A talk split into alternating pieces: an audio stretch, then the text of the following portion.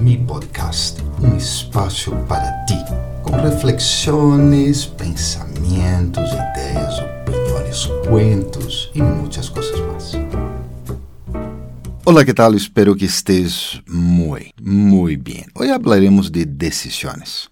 Há muitos anos trabalhei com um taller sobre toma de decisão e considero que foi um dos melhores trabalhos que hice. Eu utilizava um enfoque criativo para trabalhar o tema. Sin embargo, noto que as pessoas tendem a creer em sua intuição, usar a lógica ou um pouquito de los dois. Bueno, vamos a isso.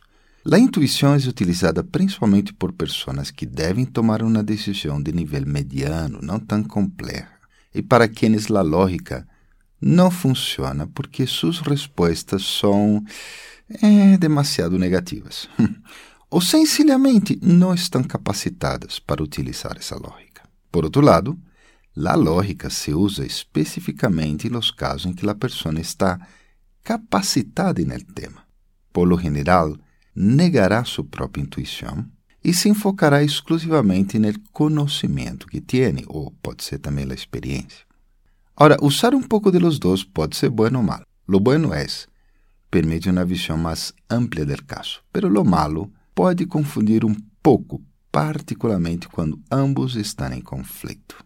E isso passa muito a menudo. Mira, uma sugerência que te puedo dar a la hora de tomar decisões com relação à lógica versus intuição é confia em tu capacidade intelectual e racional, em el conhecimento acumulado em ti. Confia, tu sabes que hacer, tu já tienes las respostas. Utiliza a intuição para abrir a porta desta capacidade, de forma que utilices o que realmente vale para a situação. É provável que com tanto conhecimento haja ideias conflitivas. A intuição vai cooperar.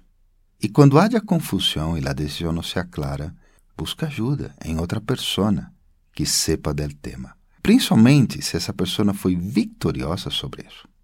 Conversa com ela e trata de seguir suas orientações em tu máxima capacidade.